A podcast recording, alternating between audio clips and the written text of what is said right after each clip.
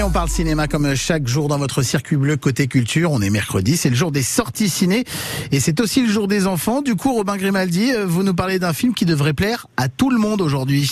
Et vous l'avez deviné, on va parler évidemment de Buzz l'éclair, le nouveau Disney Pixar qui sort aujourd'hui et qui est une totale réussite selon moi. Alors autant vous le dire tout de suite, il n'y a pas vraiment de lien avec Toy Story et je pense que c'est une très bonne idée. Au tout début du film, il y a un bandeau qui annonce la couleur en vous disant qu'en 1995, un petit garçon nommé Andy a reçu une figurine Buzz l'éclair en cadeau, figurine tirée de son film préféré, deux points, Voici ce film. Bonne idée, hein? Voilà, comme ça c'est réglé, on peut passer complètement à autre chose. Et il y a bien sûr pas mal de références à Toy Story, hein, à commencer par le look de Buzz, cette manie qu'il a de parler dans son poignet, le fait qu'il soit tout le temps aussi sûr de lui, etc. Mais on parlera jamais de Woody, de Monsieur Patate. Buzz l'éclair est un vrai film de science-fiction qui réussit l'exploit d'être autant fait pour les enfants que pour les parents. Dans le film, on suit Buzz lors d'une mission spatiale qui va mal tourner. Par sa faute, un immense vaisseau rempli de passagers va se retrouver bloqué sur une planète hostile, loin de la Terre.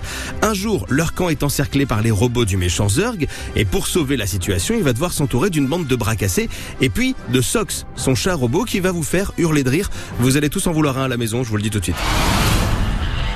Journal de bord Buzz l'éclair. Par ma faute, nous voilà tous coincés sur cette étrange planète. Je dois réparer mon erreur. C'est parti. On va s'écraser Non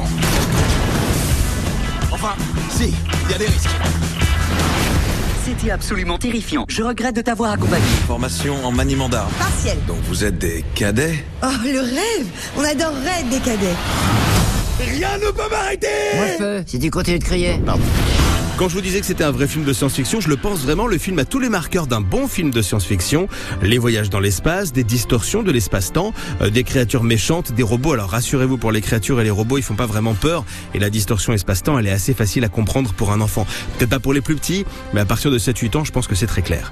Les références au cinéma et aux séries de science-fiction sont nombreuses. Les adultes vont se régaler, les enfants vont se marrer avec le reste.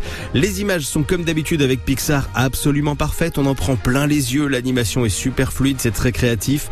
Pour les voix françaises, c'est François Civil qui prête sa voix au Ranger de l'espace.